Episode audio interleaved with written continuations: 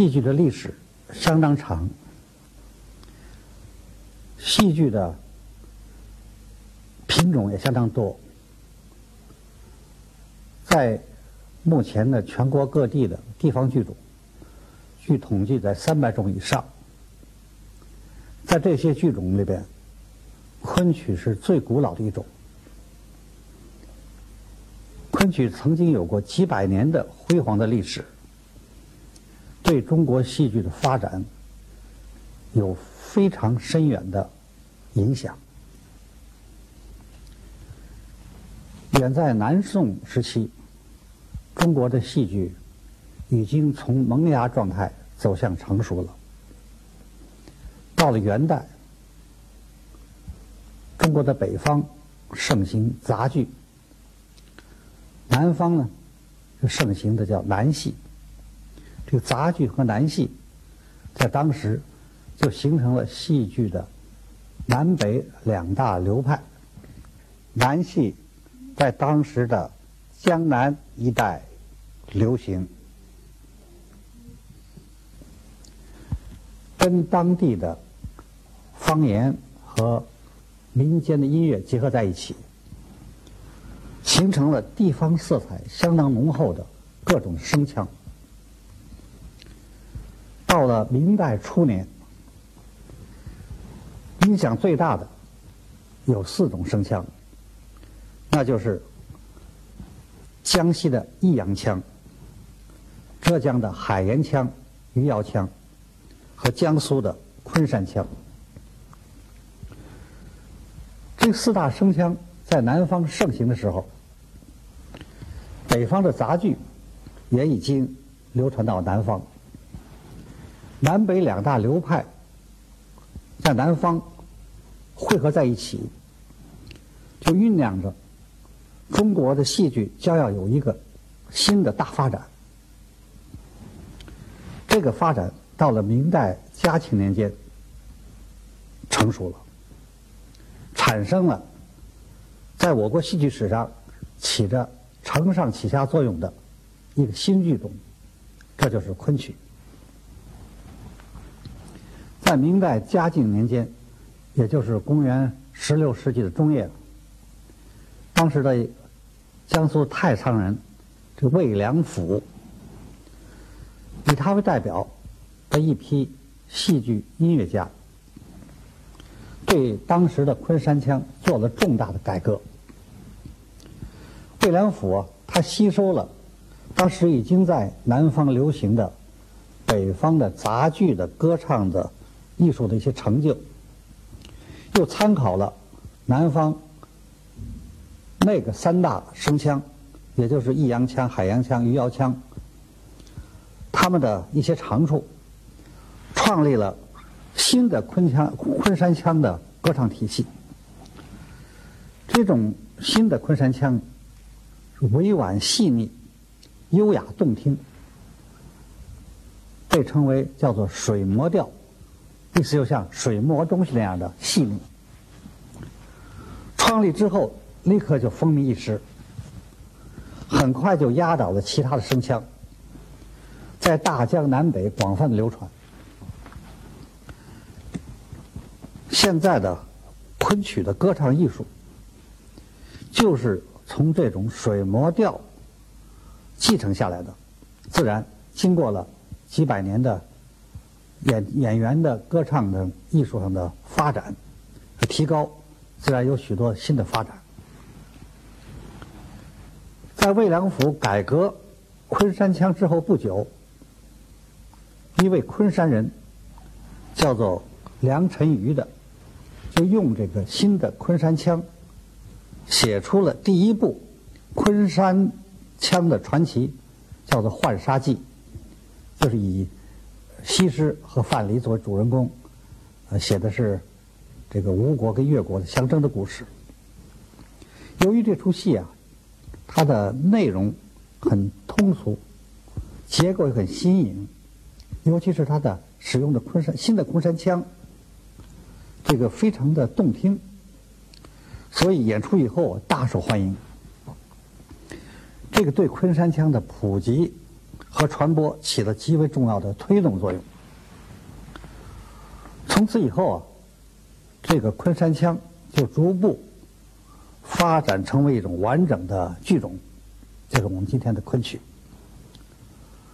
传播到南方和北方，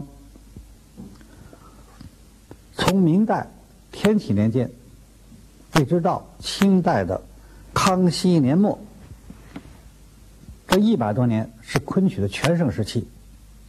从宫廷到民间，从南方到北方，大江南北，昆曲都是最受欢迎的剧种。在昆曲的鼎盛时期，一些文人学士也都愿意用昆曲写传奇，来抒发自己的感情怀抱，成为中国文学史上戏剧创作的一个高潮。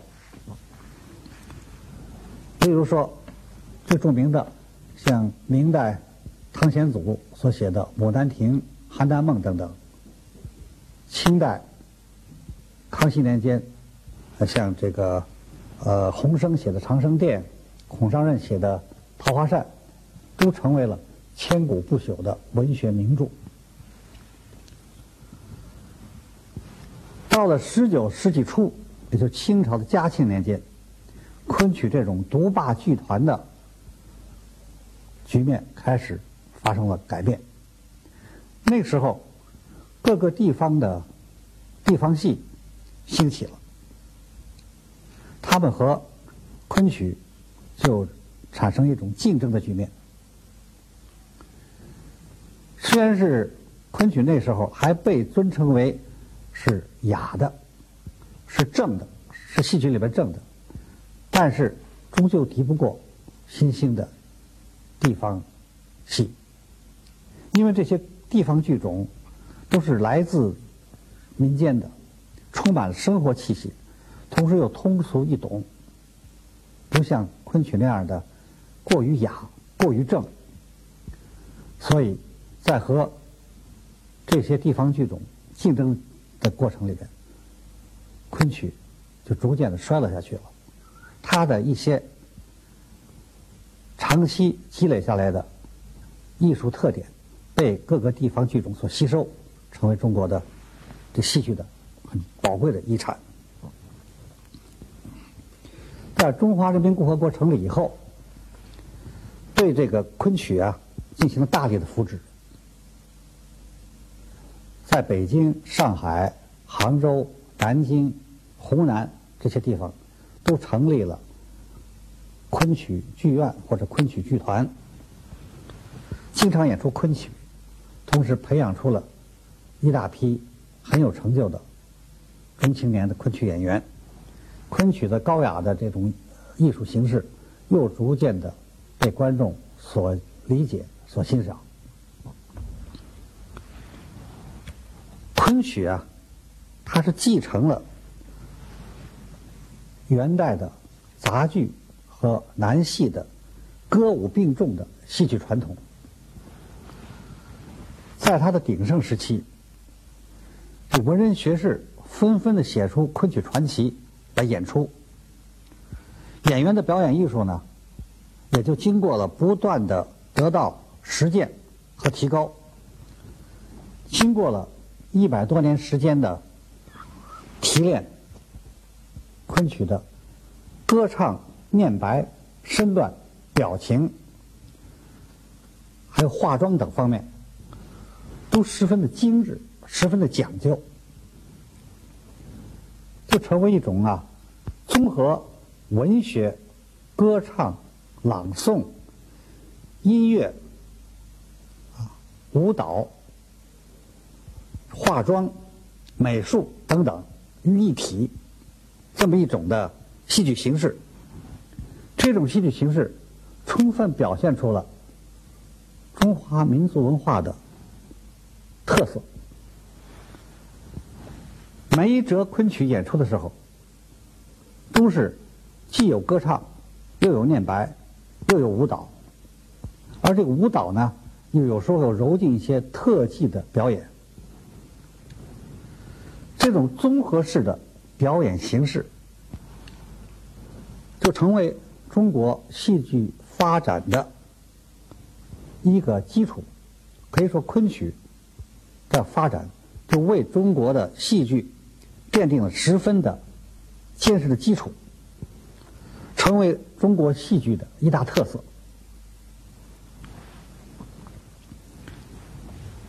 昆曲以前的声腔，在歌唱的时候，大多没有音乐伴奏的。到了昆曲，就增加了。用笛子做伴奏，同时配上了一些弹拨乐器，啊，像三弦、琵琶、啊，呃，乐琴等等。近年来，为了丰富这昆曲的伴奏的呃音色，有时候也增加了大提琴一类的西洋乐器，但是笛子。始终是昆曲的最主要的伴奏乐器，因为笛子啊，它这个音色很悠扬、很雅致，和昆曲的歌唱的特色十分的配合，十分相配的。笛子在昆曲里边主要就是衬托这个唱腔，笛子自己并没有单独吹奏的，很少。出现笛子单独吹奏的时候，啊，除了和这个配合舞蹈，配合舞蹈单独吹奏，在唱的时候一般就是伴奏，没有过门。昆曲的歌唱都有一套曲谱，这些曲谱都有一套专门用来记录它的音阶的汉字，它的作用跟。现在的简谱相当的，那么就是我们看就是和四一上扯宫凡六五乙这套，我们下面写的就是索拉西哆来咪发嗦拉西相当的，比如说和和手相这个相当，四和拉相当等等。这个尺啊，和字一上尺不念尺，在这个公公式谱里边就念成扯。用这种汉字记录的乐谱叫做公扯谱，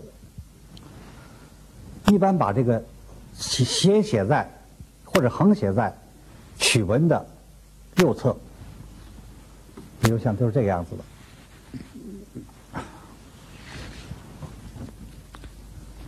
昆曲的唱腔啊，分为南曲和北曲两种，在风格上有很大的差异。南曲来源于南戏，只用了五个音阶来谱曲，也就是说没有西和发两个半音阶。用这曲谱来曲谱的汉字来说，是没有一和凡两个音节。南曲听起来。比较的柔和，比较的婉转。北曲呢，是来源于杂剧的，就加上了两个半音节，就是西和发，也就是一和凡，听起来呢比较的昂扬慷慨。这两种风格差别很大。下面我们举两个例子比较一下，在《牡丹亭》的惊梦。这出戏里，呃，杜杜丽娘啊，梦见了柳梦梅。柳梦梅就用南曲的曲调《山桃红》，向她表达了爱慕之情。她唱的是。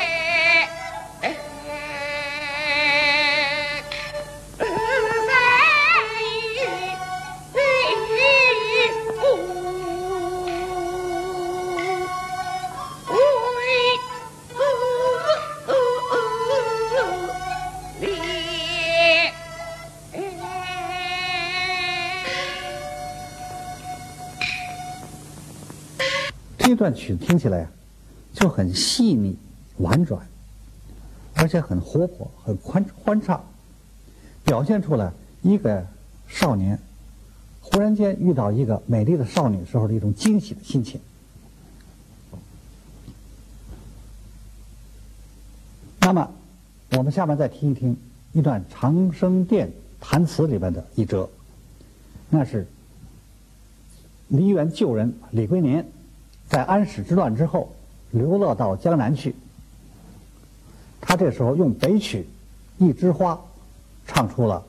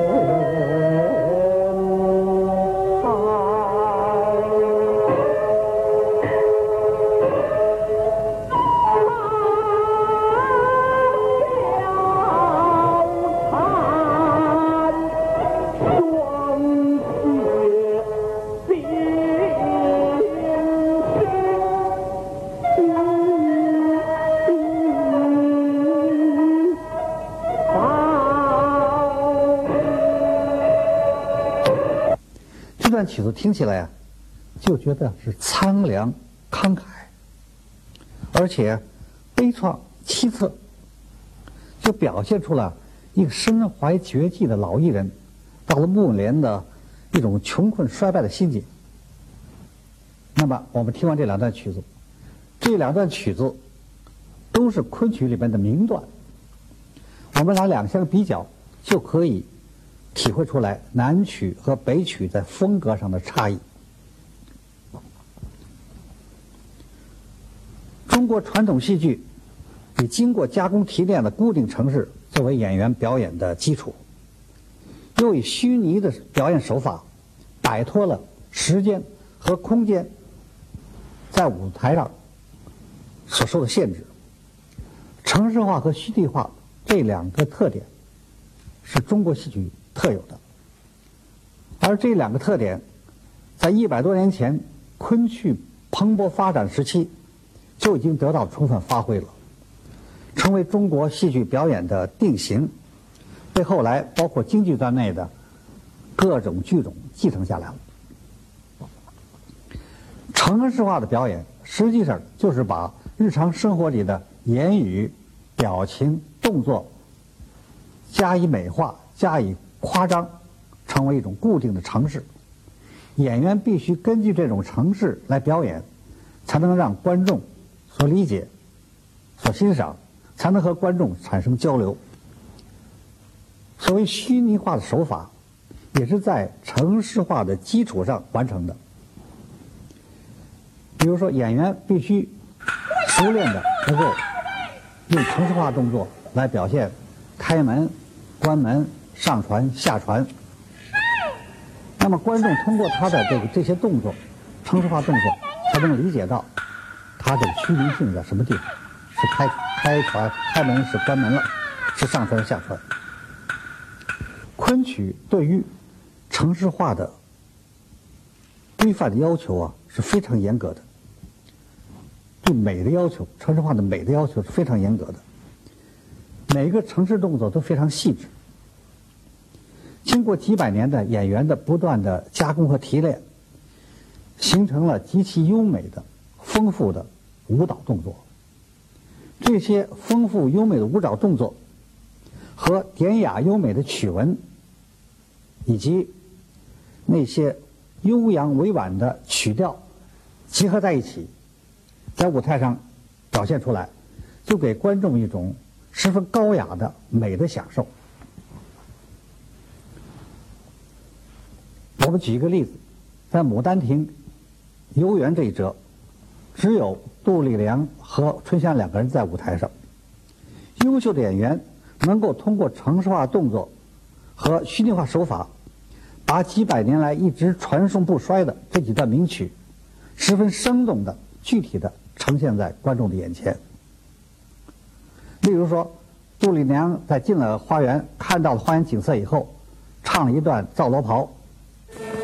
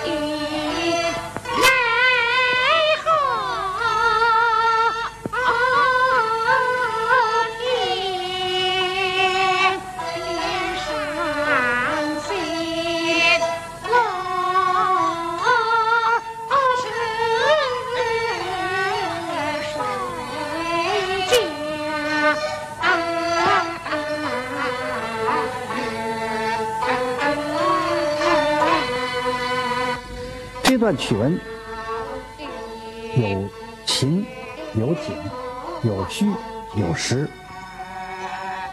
演员要在这空荡的舞台上，凭着两个人的对舞的动作和歌唱时的情感，把剧中人所看到的景和由景所引发出的情表现出来。昆曲的表演特别重视在。舞台上给观众以美的享受，即使是生活中并不十分美的现象，也可以加以美化。比如像《钟馗嫁妹》这出戏的钟馗，相貌很丑陋，可是为人正直。他的脸谱啊，虽然是很狰狞可怕的，但是呢，他的动作、步伐、身段就非常的妩媚、妩媚可爱。那就是在丑的外形下面呢，给他给表现出了一种演员的呃这个人物的内在的美。这种丑和美的结合是一种特殊的美。像《单刀会》这出戏里面的关羽是一个威严肃穆的大将，手下的周昌啊，这个面貌很丑陋，但为人十分忠诚，在夏州。赴会的途中，关羽唱出了著名的曲子北曲《新水令》，就是“大江东去浪千叠，趁西风驾着这小舟一叶”这段这段曲子。唱这段曲子之后，舟两旁的兵丁摇着船桨，表示这个船正在江中行驶。而关羽和周仓呢，都在歌唱中做出种种身段。关羽要在威严中表现出来了赴会前的一种沉着，而周昌呢，要在丑陋的形式中形式中下边呢，表现出了他的忠诚和妩媚。这两个人互相配合，形成了一种啊雄壮有气势的美。昆曲虽然近百年来处于衰落状态，但是它的艺术特点已经被。包括京剧在内的各个地方剧种继承下来了，这成为中国传统文化中的重要组成部分。近十几年来，由于社会的急剧的发展和外来文化的冲击，中国的传统戏剧都处于一种不景气的状态。昆曲在这种情况下，要想要想从原来的衰落状态很快的振兴起来，也可以说是不大可能的。它需要一段时间。但是，我们目前的各地的昆曲剧团。都在十分困难条件下，仍旧是竭尽全力的培养出来了一批十分有希望的青少年演员。这是这种精神是非常值得令人钦佩的。这批青少年演员也可以说就是未来振兴昆曲的希望所在。我们相信，只要是探索到了正确的发展方向，昆曲一定能够获得新的生命。必然仍旧能够成为广大群众喜爱的艺术形式。